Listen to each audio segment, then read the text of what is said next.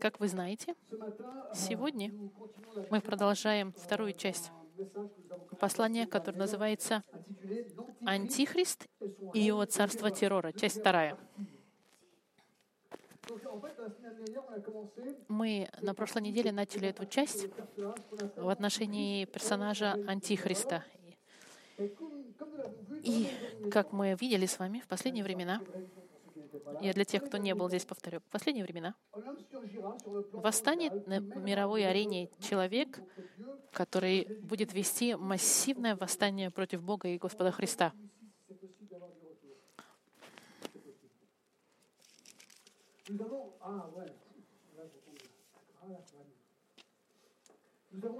Мы решили, что мы изучим портрет Антихриста с хронологической точки зрения, чтобы мы могли вывести черты, которые характеризуют его характер. Я не буду во все детали входить, чтобы вы, но я вам быстренько пробегусь, быстро-быстро, чтобы вам напомнить. И я знаю, что в последнее воскресенье послание было немножко тяжеловатое, потому что очень тяжело было э, во всем этом изучении удержаться и, и не отвлечься. Было сложно. Но я, вы, короче, большие молодцы, что те, кто продержались до конца. С одной стороны, мне жаль, что вы так пострадали немножко, но с другой стороны, я был счастлив.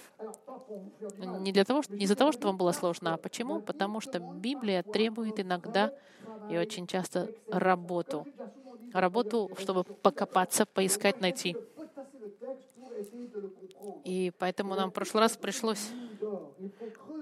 Библия — это как, как э, золотая э, шахта. Нужно, нужно немножко э, копать-копать, чтобы найти. Мы на прошлой неделе покопали. Спасибо за ваше терпение. Сегодня, я вам обещаю, будет гораздо легче и проще. Но нужно все равно сфокусироваться несколько черт, которые мы посмотрели. Первое, что Антихрист, он восстанет, выйдет из, вполне возможно, конфедерации европейской десяти стран. Мы посмотрели пророка Даниила, э, вторую главу, седьмую главу, где Даниил описывает э, э, будущий Рим, из которого выйдет вот эти правители, помните, 10 рогов, три рога будут убраны, и, и еще один выйдет рожок. Мы поняли, посмотрели с вами, что потому как этого еще не было, это относится к будущему, к Антихристу, который в будущем придет, который вырвет, можем сказать так, трех царей и вместо их места займет, и это, скорее всего, будет из европейского конгрегации. Второе, Антихрист будет действовать в течение семи лет. Мы, ходили, мы смотрели с вами в послании к Даниила 6, 9 глава, в которой говорится, говорится об, об Мессии, но и говорится об Антихристе. Помните, мы видели пророчество, когда должен прийти э, Иисус Спаситель. Мы с вами изучили, что изучив, что это семь, седмиц — это семь лет, когда Антихрист будет действовать. И мы назвали этот период великой скорби. Если вы хотите в деталях, посмотрите послание прошлой недели. Третий пункт мы видели, что Антихрист заключит мировой договор с Израилем. В Данииле в 27 главе, в начале периода Великой скорби, Антихрист, восставший на, на мировой сцене, как лидер нового, может быть, союза, совершит этот договор с Израилем на 7 лет. Большой мир таким образом установится в мире. И будет экономический мир, и процветание, и Антихрист будет тогда считаться героем. Шестое. Антихрист прервет договор через три с половиной года. Помните в Данииле? Через три с половиной года антихрист, антихрист прервет этот договор, и ему нужно и, и устроит безобразие на храме Иерусалимском. Дальше, седьмой. Антихрист будет, будет действовать на сцене в нашем будущем. Когда же все это произойдет? Когда это последние семь лет седмиц придет. В Матфея 24 Иисус, когда об этом говорит, он имел в виду, что это будущее Его еще. Будущее Его — это уже 2000 лет мы ждем. Кажется, что это долго, 2000 лет. Но факт, что мы все еще ждем возвращения Христа, нам доказывает, что, что это ну, 2000 лет надо ждать, но и ждем. Сколько ждем, столько и ждем. И потому как никогда не выходило царя такого типа, как антихрист, описываемый здесь в Библии. И не было заключения договора с Израилем, и не было прерывания такого договора в теч... через три с половиной года, и никакой личности типа антихриста не совершила мерзость запустения в храме, мы и не в течение, и, и в течение 95 лет, когда писал, э, которые прошли через жизнь Иоанна, мы понимаем, что это будущее, э, это будущее наше еще. Потому что, помните, Иоанн-то писал в 95 году после, после Христа. Восьмой. И Антихрист восстанет в соответствии с пророчеством Иисуса. В 24 главе Матфея мерзость запустения установлена на святом месте. И она также была упоминаема Даниилом 600 тысяч лет до прихода Христа. Чтобы понять мерзость запустения, вы можете посмотреть в книге Даниила, и мы это рассмотрели на прошлой неделе. И мы закончили на этом. Сегодня мы переходим на следующие черты Антихриста. И я вас приглашаю открыть во втором послании к фессалоникийцам. Второе фессалоникийцам. Мы будем изучать второе послание к фессалоникийцам. Открывайте, вторая глава.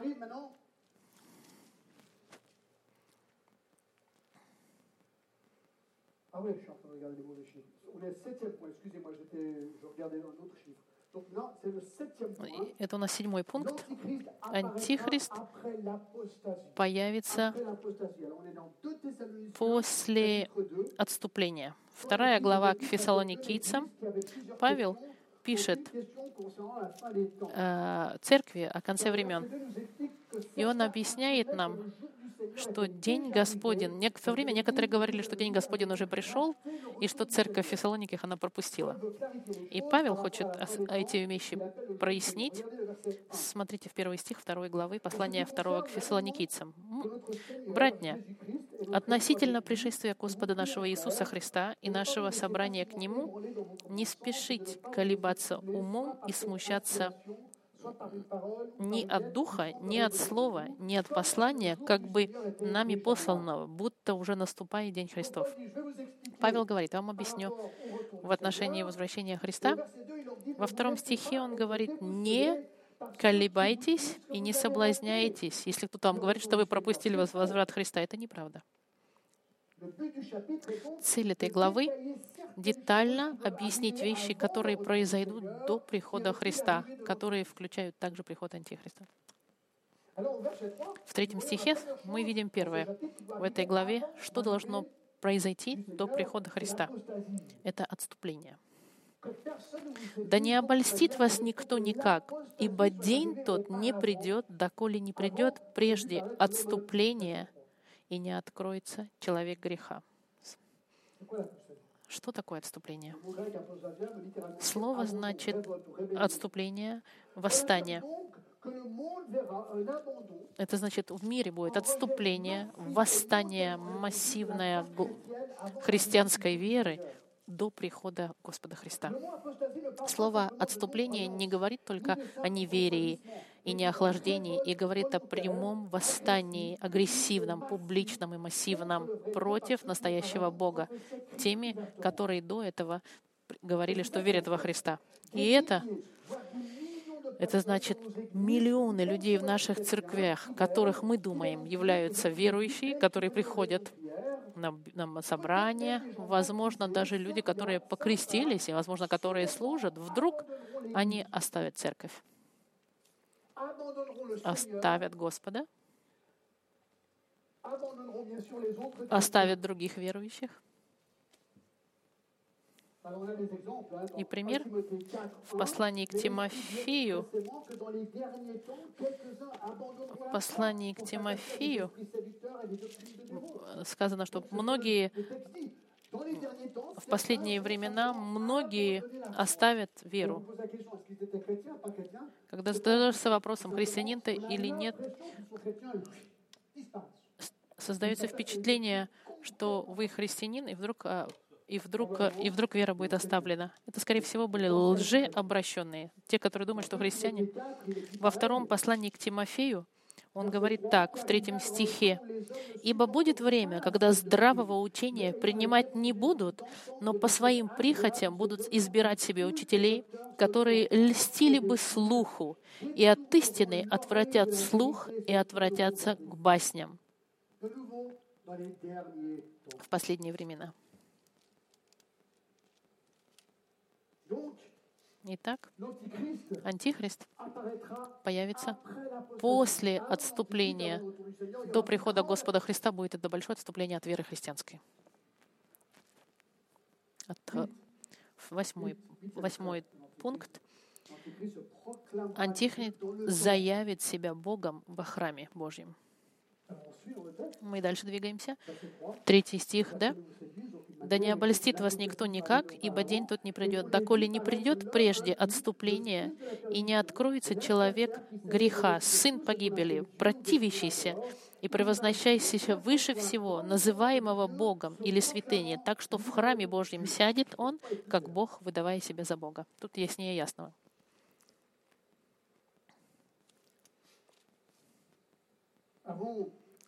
Avons А, Мы очень хорошо поняли текст. Антихрист воссядет в храме в Иерусалиме. Некоторые думают, что это может быть символично, как бы что храм олицетворяет э, место, место прославления Бога, якобы. Но много комментаторов современных и многие отцы Библии все же считают, что это литература, буквальный перевод, потому что описывается реальный человек. Если Откровение 13, 4 стих говорит о том, что мир его будет прославлять, потому что он и он ненавидит Христа больше всего, это понятно тогда видеть, что этот человек, он против Бога, который встанет в святыне святых еврейского храма, чтобы заявить себя Богом. Ну, Чтобы он мог встать, восстать и сесть на, на престоле храма, две вещи должны произойти. До, 1040 до 1948 года это было невозможно. Сначала евреи должны были вернуться в Израиль, теперь это уже вернулись они. А второй пункт, они должны построить храм. Храм еще не построен. Евреи вернулись, но храм еще не построен. Евреи были изгнаны из своей страны многие века до 48 года. Мы видим, что пророчество, оно реализуется потихоньку. Евреи уже вернулись в Израиль, а теперь мы ждем храм. Первый храм был, храм был разбит 70 лет после Иисуса Христа, и осталась только стена, стена плача, которую называют евреи. Это единственное, что осталось от храма. Почему его не построили с тех пор? Проблема в том, что на сегодняшний день там стоит мусульманская мечеть, самое вт- второе святое место для мусульман. И у нас проблема, как сделать. Мы об этом уже говорили. Две возможности. Первая исчезает мечеть, но я представляю, какая будет тогда война. Или вторая, многие думают, что как раз-таки Антихрист сможет, будучи очень умелым а, политиком, установить мир между евреями и мусульманами, разрешив строительство их храма рядом, прямо у стены, рядом с их мечетью. Представьте себе мечеть стена к стеной к храму еврейскому, арабская мечеть, мусульманская. Я не могу сто процентов гарантировать. Это одна из версий тоже. Девятое.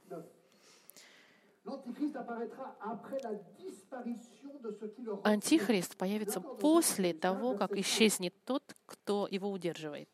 Посмотрите в пятом стихе, стихе. Мы видели, что он выдавит себя Бога. Не пятый стих. «Не помните ли вы, что я, еще находясь у вас, говорил вам это?» Он им говорит, «Я вам пишу, я когда у вас был, я вам об этом уже говорил». И ныне вы знаете, что не допускает открыться ему свое время, ибо тайна беззакония уже в действии, только не совершится до тех пор, пока не будет взят от среды, удерживающий теперь, удерживающий Антихриста теперь. И тогда откроется беззаконие, которого Господь Иисус убьет духом уст своих и истребит явлением пришествия своего.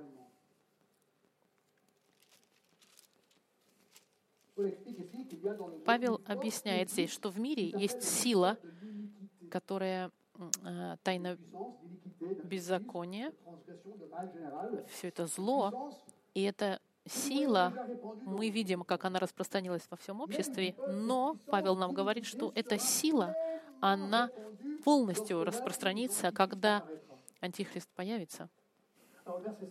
Седьмой стих очень интересный. Причина, почему это зло еще не полностью покрыло мир, и почему еще Антихрист не появился, это потому что есть что-то, что удерживает это зло. Написано «удерживающий теперь». Тот, кто удерживает, еще не ушел. Значит, есть кто-то или что-то, что удерживает зло. Эту тайну беззакония Антихриста. И что это? И большинство комментаторов считает, что то, что его удерживает, это Дух Святой. Почему? Почему это был бы Дух Святой? Потому что Дух Святой — это единственный, у которых есть власть удерживать зло, потому что это Дух Божий.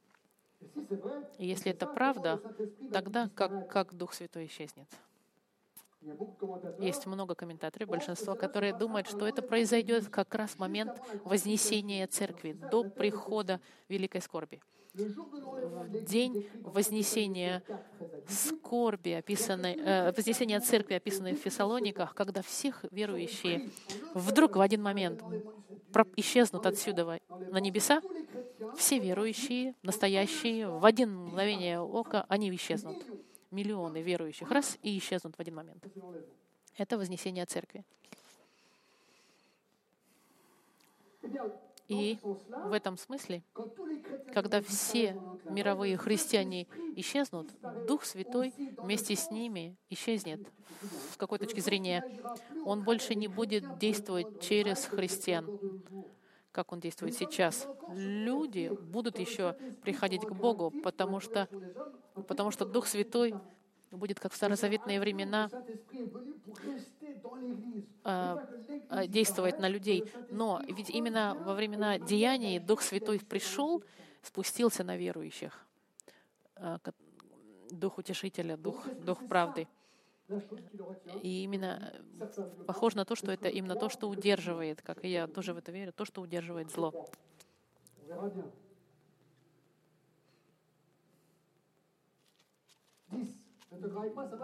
Десятое. Десятый пункт.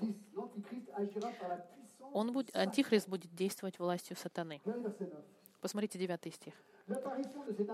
Так, явлением пришествия своего, того пришествия которого, так, по действию сатаны, видите, написано, по действию сатаны. Что мне нравится в Библии, что все много очень ясно. И даже если не все ясно, много ясно. Здесь четко написано, пришествие которого будет под действием сатаны. Антихрист придет под действием сатаны.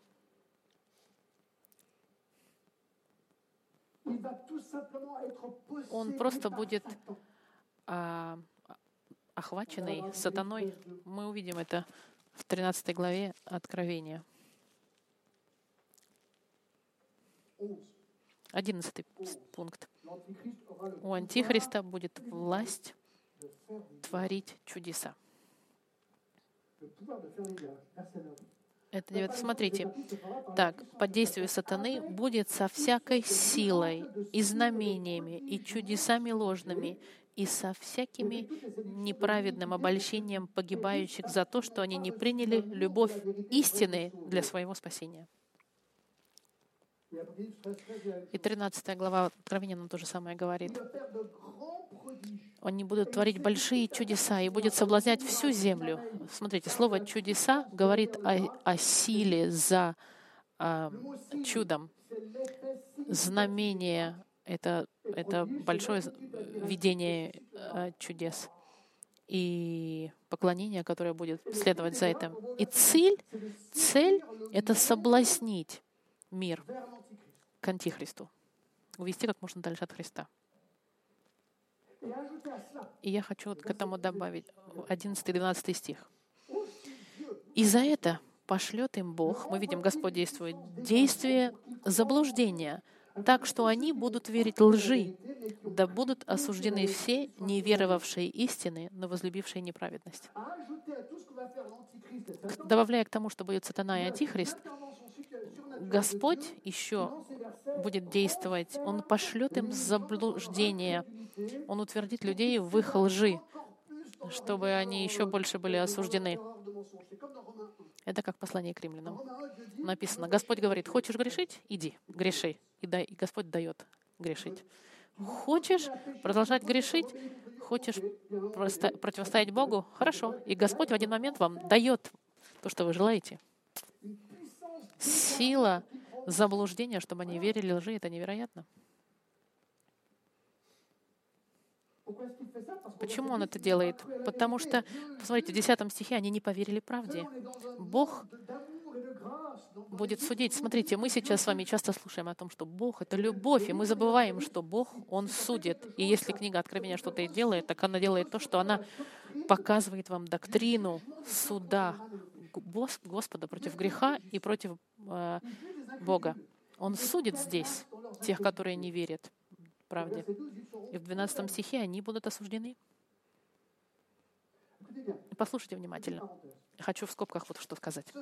Э, Это должно нас заставиться в отношении этого движения христианского, которое верит в чудеса и исцеление. Люди, которые говорят, что чудеса, которые происходят, Бог должен как будто бы тебя исцелять, потому что ты просишь у Него. Посмотрите, чудо не является доказательством того, что оно идет от Бога. Вот доказательство. Сатана может делать чудеса, Антихрист будет делать чудеса, лжепророки мы увидим тоже. Все эти люди, все эти чудеса будут сделаны под действием сатаны. И это заставляет задуматься. В Откровении в 16 главе, 13 по 14 стих, вот что написано. Так, что он видел три нечистых, да, э, так. «И видел я выходящих уст дракона, и уст зверя, и уст пророка трех духов нечистых, подобных жабам. Это бесовские духи, творившие знамения. Они выходят к царям земли, всей вселенной. Посмотрите, наш стандарт в отношении Бога — это не, ни, ни в коем случае не чудеса. Мы знаем, что Иисус и апостолы делали чудеса. Мы не, мы не против чудес. В послании к Иакову написано, что если кто-то болен, мы можем помолиться, и человек может излечить. Бог может чудесно излечить, мы согласны. Но чудо само по себе не доказывает ничего. Чудо не доказывает, что это идет от Бога. Нет, наш стандарт правды — не чудеса, не эмоции, не опыт. А что? Слово Божье и ничто другое. И если ты следуешь движению чудес, будь внимателен, потому что это ничего не доказывает, что эти чудеса могут быть от Бога. Нужно внимательно слушать доктрину, которая проповедуется при чудесах.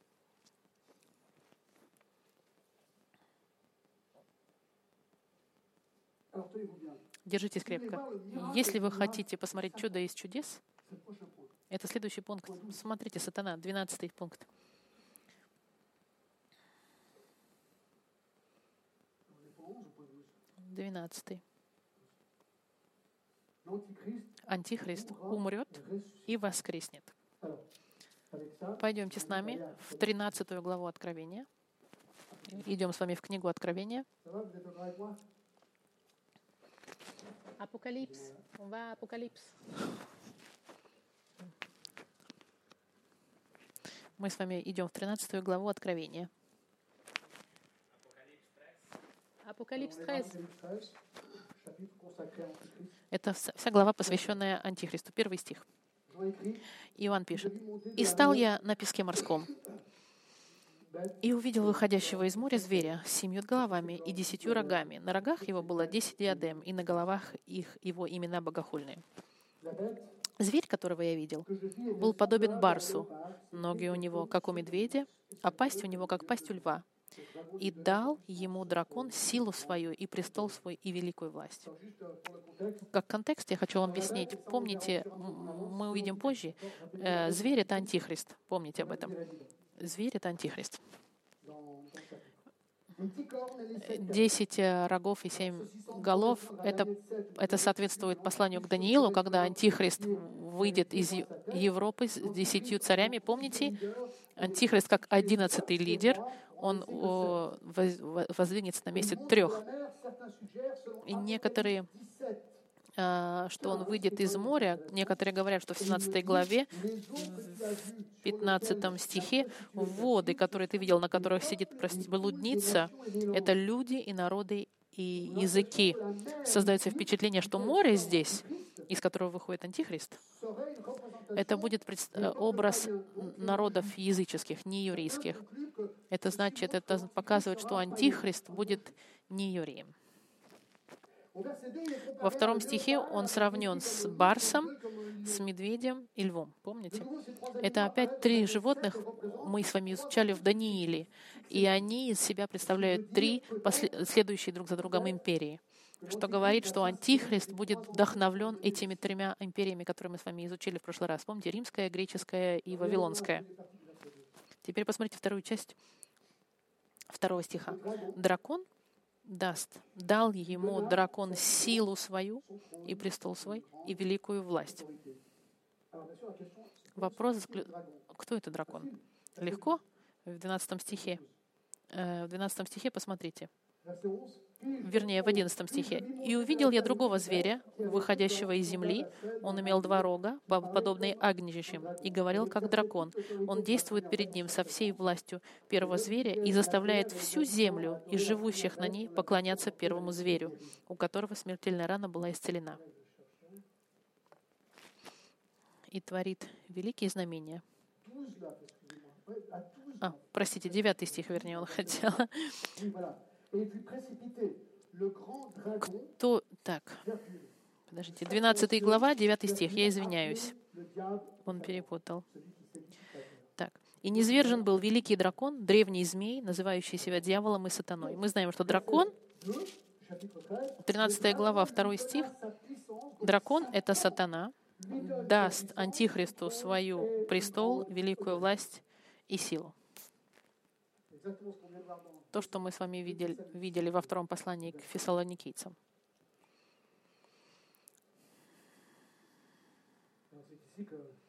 И здесь мы видим этот 12 стих, когда говорится, что Антихрист, начиная с 3 стиха, «И видел я, что одна из голов его была как бы смертельно ранена, но эта смертельная рана была исцелена, и удивлялась вся земля, следя за зверем и поклонилась дракону. Потом мы сейчас перескочим с вами в 12 стих, как раз который мы зачитали, что он действует перед ним со всей властью первого зверя и заставляет всю землю живущих на ней поклоняться первому зверю, у которого смертельная рана была исцелена. Так. И творит великие знамения, так что и огонь не сводит с неба в землю, и чудесами, которых дано будет творить перед зверем, обольщать живущих на земле, говоря живущим на земле, чтобы они сделали образ зверя, который имеет рану от меча, и жив. И дано было ему вложить дух в образ зверя, чтобы образ зверя говорил и действовал так. Так, в 17 стихе э, он говорит о том, что похоже на то, что зверь этот будет э, ранен, и потом он будет ожив. Антихрист на сцене мировой, вдруг какой-то момент, каким-то образом похож на то, что мечом он умирает, но он воскрешаем, излечаем, излечен.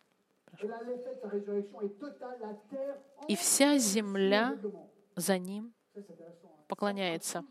Сатана всегда был, э, всегда копировал Бога. Что делает сатана? Он делает то, что антихрист как бы умирает и воскрешает. Это вам напоминает кого-нибудь? Невероятно, он во всем копирует Бога. И это действует. Послушайте, друзья мои, секты.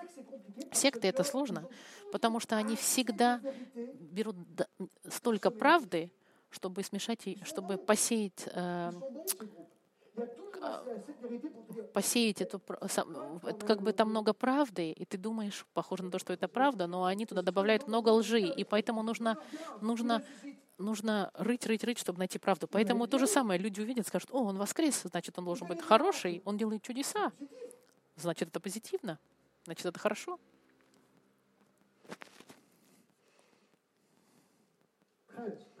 13 пункт. Весь мир будет ему поклоняться. Четвертый стих, посмотрите. «И поклонились зверю, говоря, кто подобен зверю этому? Кто может сразиться с ним?» А, вернее, до этого. «Удивилась вся земля, следя за зверями, поклонилась дракону, который дал власть зверю, и поклонились зверю, говоря, что подобен зверю этому». Значит, дракону поклонились это сатане и поклонились антихристу. Все люди будут захвачены этой властью и силой антихриста.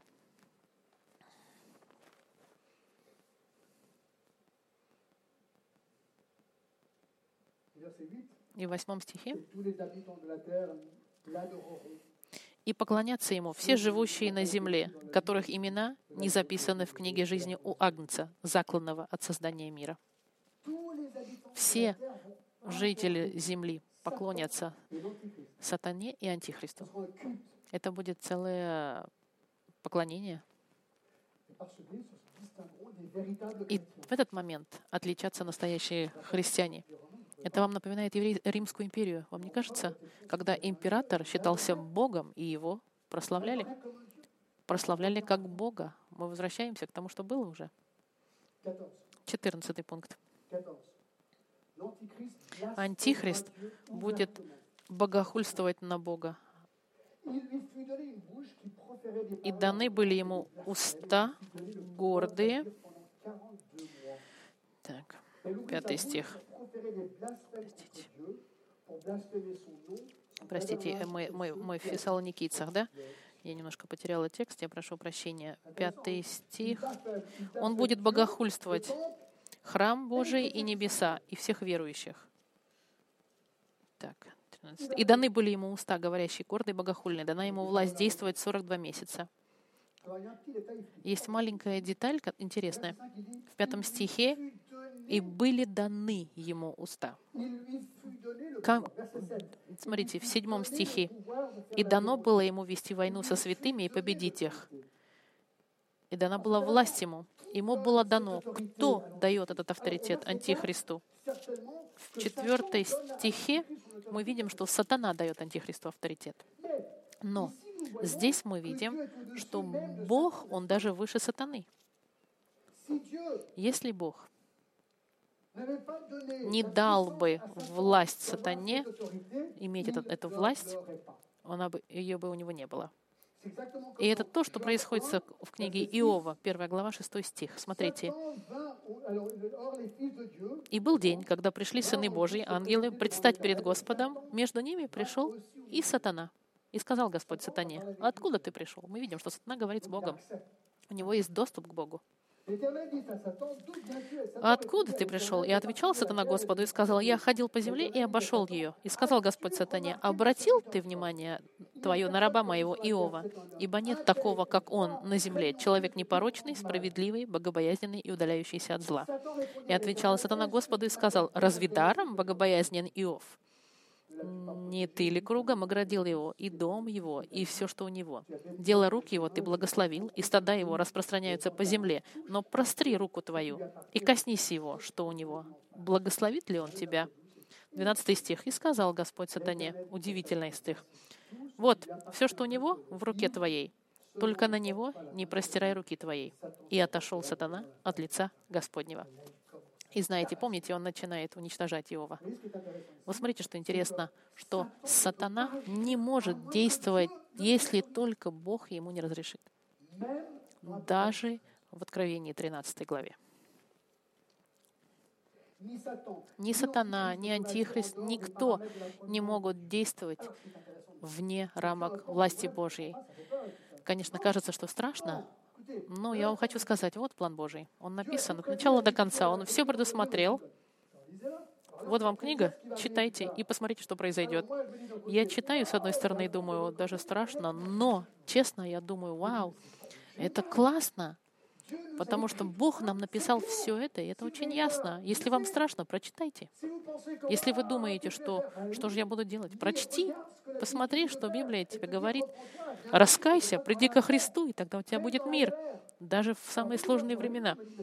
Я радуюсь, потому что это возможность говорить с людьми и говорить о том, чтобы они приходили ко Христу до того, как все это случится, если это произойдет в наше время. Я радуюсь, что в плане Господа все предусмотрено. Я радуюсь. Я, конечно, не радуюсь ни о сатане и ни о ужасе, который произойдет, но я радуюсь тому, что Господь все контролирует. 15. Антихрист будет действовать в течение 42 месяцев. Пятый стих. И даны были ему уста, говорящие гордо и богохульно, и дана ему власть действовать 42 месяца. Сколько 42 месяца, помните, мы считали, это три с половиной года. 12 плюс 12 плюс 12 плюс 12 плюс полгода. Три с половиной года. Мы видели эту цифру в Данииле, 9 главе. Антихрист в начале семи лет сделает договор мира, потом прервет этот договор, заявит себя Богом и начнет свою власть террора. 16. Антихрист будет, будет э, вести войну против верующих. Седьмой стих. «И дано ему было вести войну со святыми и победить их, и дана ему власть над всяким коленом и народом, и языком, и племенем». Десятый стих. Кто дол... Значит так, в русском переводе написано, кто ведет в плен, тот сам пойдет в плен, кто мечом убивает, тому самому надлежит убитым быть. В оригинальном переводе текст по-другому говорит. Он говорит, кто должен пойти в плен, пойдет в плен. Кто должен быть убит мечом, тот будет убит мечом. Здесь терпение и вера Христ... святых. Антихрист, он против Христа, поэтому он будет уничтожать всех, кто несут на себе имя Христа. И мы даже видим, что в этом ужасе план Божий там, потому что смотрите, что написано. Если христианин будет убит или поведен в плен, это его судьба. Это э, предназначено ему. Десятый стих это говорит. Э, Еще раз сделаю ремарку, что потому как русский перевод Библии, он был с текста средневекового, он немножко не совсем точный. Оригинальный текст немножко другое говорит. Посмотрите, даже смерть, она нас должна успокаивать, потому что если я должен быть убит или захвачен в плен, как бы мне не было страшно, потому что мы все боимся боли, даже, даже иголка я теряю сознание, это, это мне страшно э, испытывать боль. Если, если меня будут ножом пытать или пулей пробивать, мне неприятна эта идея. Но факт того, что даже смерть христианина, она вся в плане Бога. Потому что в тот момент, когда я умру, я сразу же окажусь на небесах. Это просто этот маленький между смертью и жизнью кажется страшно, а потом раз, ты на небесах. И здесь он говорит, мы, если кто-то должен быть введен в плен, мы не бойтесь, как христиане. У нас другая перспектива. Если вы умираете, вы умираете по воле Господа. И тогда, когда Бог запланировал. Интересно, написано, что убито мечом. Интересно, это заставляет нас сразу думать об ИГИЛе. Последние годы мы очень много видели, как людей мечами отрубали головы. Очень много. Они по интернету показывали. И об этом и говорится. Это будет еще хуже. На планетном уровне это будет. Отрубаемые будут головы. И это будет очень жестоко. Семнадцатый пункт.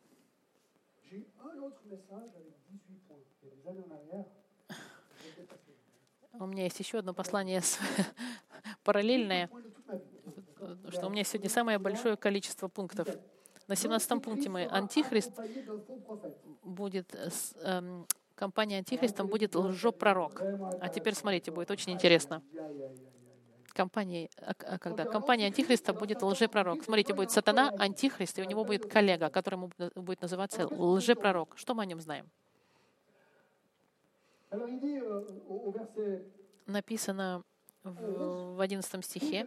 «И увидел я другого зверя, еще один зверь, выходящего из земли, Он имел два рога, подобные агнчим, и говорил, как дракон. Donc, il ressemble à Он будет походить на ягненка, а сам будет охвачен сатаной. Что о нем написано? Смотрите. Его имя. Chapitre 19, verset 20. 19 стих. 19 глава, 20 стих. «И схвачен был зверь, и с ним лжепророк». Лжепророк. Его имя — это лжепророк.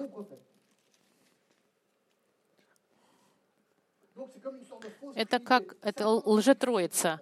Сатана, антихрист и лжепророк. Il Антитроица. Во второе, второй пункт о нем, он будет говорить как сатана в две- в 12 стихе. Смотрите, Parlera comme Satan, verset 11. э, в 11 стихе. Так, у него два рога, подобные агнчим, и говорил как дракон. Он говорит как сатана. Мы в 13 главе. Третье, что мы о нем узнаем, что он будет, у него будет большая власть. 12 стих. Он действует перед ним со всей властью первого зверя и заставляет всю землю и живущих на ней поклоняться первому зверю, у которого смертельная рана была исцелена. Мы видим, что будет большая власть, что он заставит людей поклоняться Антихристу, который будет исцелен. Да. Этот лжепророк это тот, про- это религиозный человек, лидер, который сможет направить планету целую на поклонение Антихриста.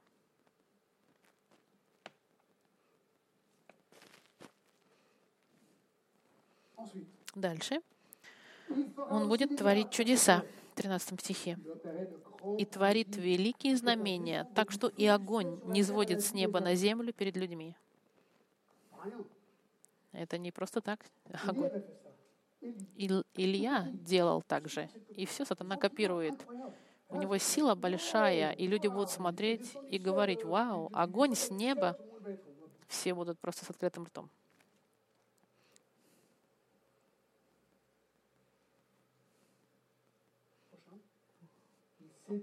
И он соблазнит людей своими чудесами. Смотрите, 14 стих. «И чудесами, которые дано было ему творить перед зверем, он обольщает живущих на земле».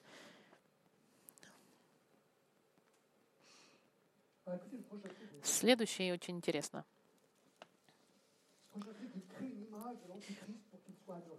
Чтобы они сделали образ зверя, который имеет рану от меча. А а так, означает, чтобы они сделали образ зверя. Он сделает статую. Смотрите, я вам хочу показать пример. Вот эта статуя была. Мы не знаем природу этой, этой статуи, информационная она будет или нет. Потому что текст нам говорит, что лжепророк он оживит. Смотрите, в 14 стихе, а так он обольщает живущих на земле, говоря живущим на земле, чтобы они сделали образ зверя, который имеет рану от меча и жив. И дано ему было вложить дух в образ зверя, чтобы образ зверя и говорил, и действовал так, чтобы убиваем был всякий, кто не будет поклоняться образу зверя. Итак, интересно, этот образ зверя будет оживаем, и он будет говорить. И все, кто не поклоняются этому образу, они будут убиваемы. Если ты не поклоняешься статуе или а, антихристу, тебя убивают. Этот образ, о, нем говорится в некоторых главах а, от, от- Откровения, во многих главах Откровения говорится. Будет ли это настоящая статуя, которая говорит каким-то чудом, или это, может быть, будет огромная голограмма, а может быть, это большой робот будет, который говорит, как бы то ни было, люди всей планеты будут убеждены и а, подчинены. Я не знаю, если вы помните в Данииле,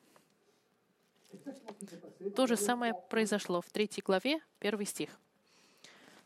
Царь Навуходоносор сделал золотой истукан высотой в 60 локтей, шириной в 6 локтей. Я не знаю, если вы знаете немного э, измерения. Э, Локоть — это 66 сантиметров. Статуя была 40 метров вверх. Э. Поставил на, даре, на поле Диир в области Вавиланской. И в четвертом стихе, смотрите, когда Глашатай громко воскликнул, «Объявляется вам народы и планеты, и языки, в то время как услышите звук трубы, свирели, ци, цитры, цивицы, гусли и симфонии и всех музыкальных орудий, подите и поклонитесь золотому истукану, которого поставил царь Навуходоносор. А кто не падет и не поклонится, тот час брошен будет в печь, раскаленную огнем. Он говорит, так, поклоняйтесь, если нет, умираешь.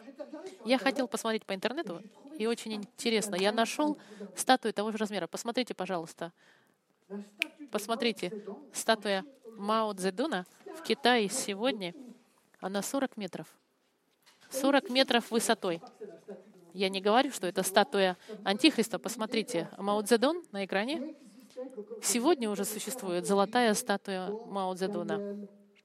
И это то же самое повторение, что было в Данииле. И то, что мы пытаемся сейчас прочитать, что будет статуя, тоже такая же, как мы сейчас видим, как Мао Цзэдуна. Или нечто похожее на статую, и ему будут поклоняться люди. Проблема в том, что как можно умертвить всех, кто отказывается поклоняться Антихристу и лжепророку. Это значит, что они захотят убить всех христиан, которые придут ко Христу. Вот смотрите, сегодня 640 миллионов христиан, христиан 600 миллионов протестантов, евангелистов. В общем, в целом, примерно так. Представим, что сейчас 640 миллионов христиан. Как таких людей убить быстро? Нелегко, правда? Особенно на всей планете. Гитлер, например, нашел систему этих э, камер газовых. Он убил 6 миллионов евреев. Но как убить 640 миллионов? Ответ нам дан в 16 и в 17 стихе. Посмотрите. И чтобы быть, смотри, нужно будет найти, потом остановить, потом осудить и потом убить этих христиан. Как это сделать? А вот смотрите. 13 глава, 16 стих. Смотрите, невероятно. И он сделает то, что всем, малым и великим, богатым и нищим, свободным и рабам, положено будет начертание на правую руку или на чело их, и что никому нельзя будет ни покупать, ни продавать, кроме того, кто имеет это начертание, или имя зверя, или число имени его. В оригинальном тексте написано на правую руку и на, на, ло, на лицо, на лоб.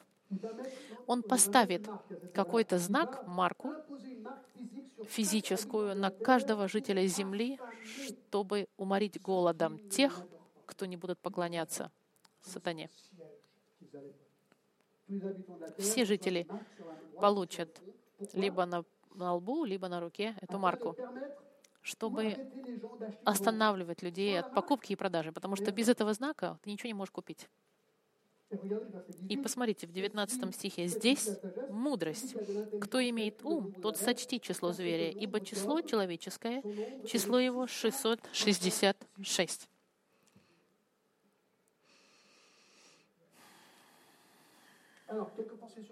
Есть несколько мыслей. Кто получит эти, эти, эти знаки? Все. Нужно найти образ, найти таким образом, как, как бы от, отличить те, которые не подчиняются. Никто не сможет избежать. Те, кто получит марку, они смогут быть в безопасности временно, пока. Это важно, потому что в 14 главе, в 9 стихе э, будет написано, что увидел я другого ангела, летящего посреди неба, который имел вечный Иван... Э, так. Э, кто-то написывает то, что будет, будет наказание тем, кто будет иметь эту марку от Бога. Так. Те, кто поклоняются зверю, и те, кто получат его знак, они будут наказаны Богом. Это временно. Так, в 16 главе, во втором стихе, пошел первый ангел и вылил так, так, так, так, так, так, э, вылил чашу свою на землю, обрадовались и образовали жестокие, отвратительные гнойные раны на людях, имеющих начертание зверя и поклоняющиеся образу ему. Вот смотрите, люди, у которых будет марка зверя, они будут наказаны Богом. Но это позже. А сейчас они будут радоваться, что у них есть этот знак, который будет позволять им жить. Это на руке или на лице. Это слово марка имеется в виду как татуировка. Похоже на то, что это может быть татуировка, а может быть это маленький электронный э, чип. Почему правая рука и почему лоб? Потому что эти части тела невозможно спрятать зимой, например. Это единственные части, которые легко можно увидеть и использовать, которые контролировать. И какова цель этого знака? Чтобы убить тех, кто не подчиняются, как я сказал. Те, у которых не будет этого знака, они не смогут ни купить, ни продать, а, соответственно, кушать не смогут. Эти люди будут легко отличаемы. Человек, который жил, жил в Болгарии под коммунизмом, вот что написал. Вы не можете себе представить, что в Болгарии коммунистической худший инструмент гонений — это были маленькие карты рациона. Вы не могли ни купить, ни продать ничего, если бы без этой карточки рациона. И если вас хотели умолить городом или убрать у вас то, что у вас есть, это вы ничего не могли бы сделать без этой карточки рациона. Вы можете говорить, ну как это возможно построить такую систему и такого размера мирового характера, которая может даже маленьких продавцов контролировать. А послушайте, друзья мои, я вам хочу сказать, почти сделано. Каждый раз, когда я беру свою карточку иду в машину, я ставлю свой код, и обычно деньги выходят. Раз, раз, раз. Правда? Мы все достаем деньги. А у вас бывало такое, что вы вставляете код, а денег нету? написано, что ваша карта нету денег. Да? Ты же знаешь, что деньги есть. Ты пытаешься, пытаешься, пытаешься. Не работает. Потом я, у меня американская карта, я беру, звоню на телефон и звоню волшебный номер на карте, и там кто-то в Америке отвечает 24 часа в сутки. Я говорю, вот у меня такая проблема, карточка не работает. Она мне задает вопросы, проверить, это ли я. А потом говорит, да, окей. И она нажимает какую-то кнопочку, и раз, деньги выходят. И я задаюсь вопросом, это невероятно, мои деньги, мои деньги контролируемые какой-то женщиной, которую я не знаю, которая сидит где-то в Америке. И вы понимаете, что мы сейчас уже почти контролируемы полностью людьми где-то, которые сидят в интернете. Я использую свою карту, но просто вам это показать, что мы уже почти подошли к такой системе контроля над миром, чтобы управлять. Но как сделать, чтобы пойти из нашего мира, существующего до этого откровения 13 главы, потому что должно быть все данные мира должны быть включены. Мы, может быть, еще не пришли, но у Фейсбука, например, уже 1.7 миллиардов счетов людей. Представьте себе. Это значит, тихо, тихонько, потихоньку мы приходим к этой системе мирового контроля над людьми. И еще держитесь. Вы готовы на видео? Я вам сейчас покажу. Видео — это, не, это короткое видео репортажа БФМ, информационная передача в июне 2018 года провели вот такой репортаж. Репортаж июня 2018 года. Так. Ага, и на экране у нас сейчас должно появиться, видимо, видео, которое будет нам говорить о вот таких вот технических чудесах. Окей. Прошу прощения на маленькую заметку, э, паузу.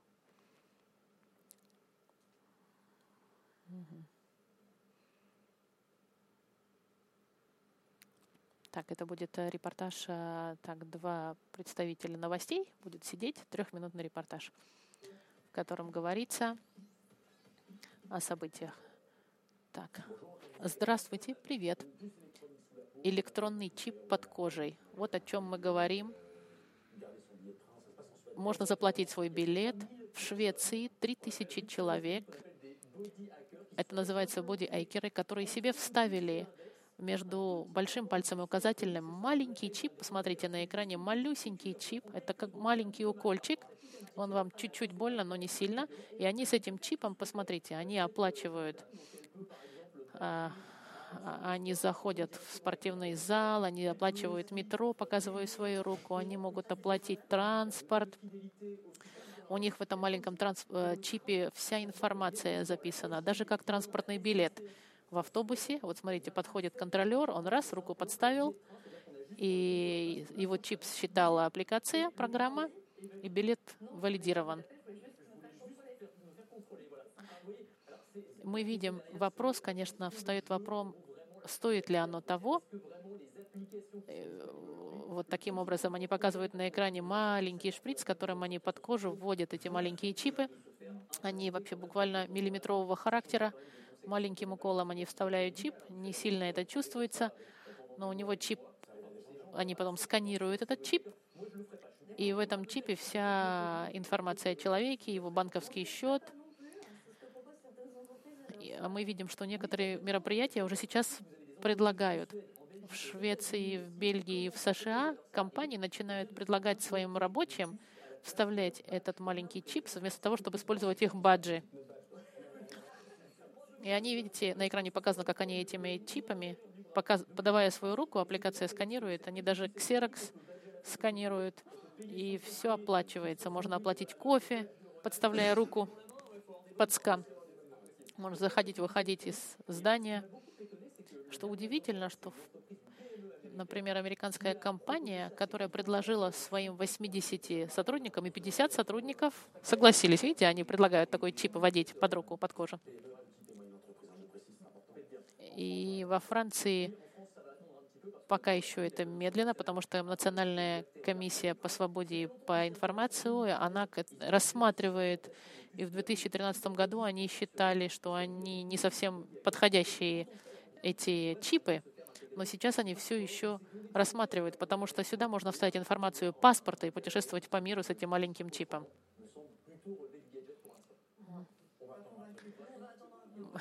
ведущие говорят, мы подождем, нам не очень хочется это делать, но подождем несколько лет.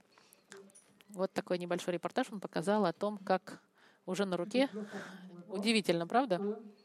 Невероятно, как мы подходим близко к этим временам. Я очень рад, что я христианин сейчас, и ко мне это не будет не иметь отношения. Чтобы закончить, вот что я хочу вам важно я вам хотел показать, сейчас э, он будет нам говорить относительно числа 666. Последняя вещь, которую мы не хотим пропустить, это 18 стих. Здесь мудрость. Кто имеет ум, тот сочти число зверя. Ибо это число человеческое, число его 666. Это известная цифра 666. Она связана одним образом да, она связана с этим числом 666, марку, которую люди получат. Что это значит? Я сделал, попытался сделать небольшой поиск. Тот, у кого есть ум, сочти. Интересно то, что мудрость у человека, у которого есть, Господь нас, в принципе, приглашает нас посчитать, но в большой кротости. Посмотрите, я вам покажу сейчас несколько слайдов.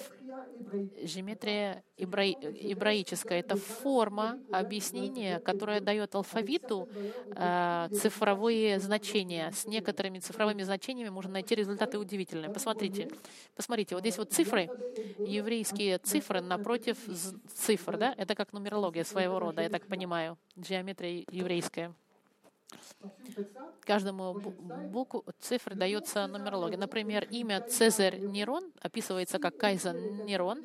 Если оно написано с этой еврейской э, окончанием, так же, как пишутся имена Абадон, Наполеон и Армагеддон, дает интересный результат. Вот смотрите, его имя расписано. Его имя соответствует цифре 666 если посчитать по цифровой э, значимости. Следующие римляне использовали только шесть цифр для подсчета. И все эти шесть цифр вместе дают вам 666. Римская империя использовала. Дальше. Знаете ли вы, что если возьмете цифра существующие от 1 до 36 и вместе соедините, получится 666. 1 плюс 2 плюс 3 плюс 4 плюс 5 и так до 36. А теперь я вам дам Смотрите, интересно, если, например, А соответствует 100, Б 101, С 102 и Д 103 и так далее, смотрите, какой интересный результат. Гитлер, его имя будет 666.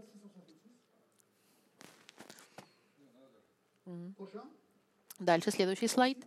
Если А6, Б12, С18, Д24, там есть своя логика а, определенная, то Кессинджер — который был э, генерал, я так понимаю, секрет...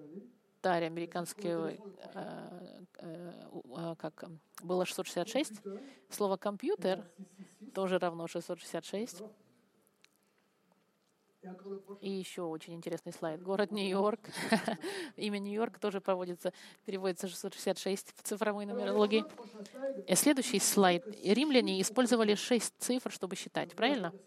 В это заменяет Ю. И все, что не считалось, остальное было нулем. И результат, который самый удивительный для Мартина Лютера, когда он подсчитывал, это следующее. Папа Римский, его цифра 666 имя Папы Римского Викариус Филидей. Ну, в общем, это как бы представитель Бога на земле, как бы титул Папа Римский переводится в цифровом значении как цифра 666. Следующий слайд. Это вот подсчеты, как э, цифровое значение дается каждой букве, и когда это подсчитываешь, в результате получается 666. Вот чем я заканчиваю. Следующий слайд. 19 Антихрист. После всего этого всех поведет на битву при Армагеддоне. 16 глава, 13 стих. Да, 16 глава, 13 так. «И видел я выходящих из уст дракона, и из уст зверя, и из уст лжепророга трех духов нечистых, подобных жабам. Это бесовские звери, э, духи, творящие знамения. Они выходят к царям земли всей вселенной, чтобы собрать их на битву в вонный великий день Бога Вседержителя. Вот иду, как тать, Блажен бодрствующий и хранящий одежду свою, чтобы не ходить ему ноги и чтобы не увидели срамоту его. И он собрал их на место, называемое по-еврейски Армагеддон. 19 стих. 19 глава, 20 стих. «И увидел я зверей, царей земных, и воинства их, собранные, чтобы сразиться сидящими на коне и с воинством Бога. И схвачен был зверь, и с ним уже пророк, производивший чудеса перед ними, которым он обольстил принявшими начертание зверя и поклоняющиеся его изображению, оба живыми брошены в огненное озеро, горящее серой». В конце семи лет Антихрист, наконец-то, будет уничтожен, сожжен, вон, навечно в, в, в аду. И это, друзья мои, будет начало Царства Божьего на земле. Мы это все увидим в следующий раз. Это был большой часть с 18 пунктами. 19, 18 пунктов у меня, 19 было. Я не знаю, как вы реагируете на все на это. Надеюсь, что Господь будет работать в ваших сердцах. И сейчас мы помолимся.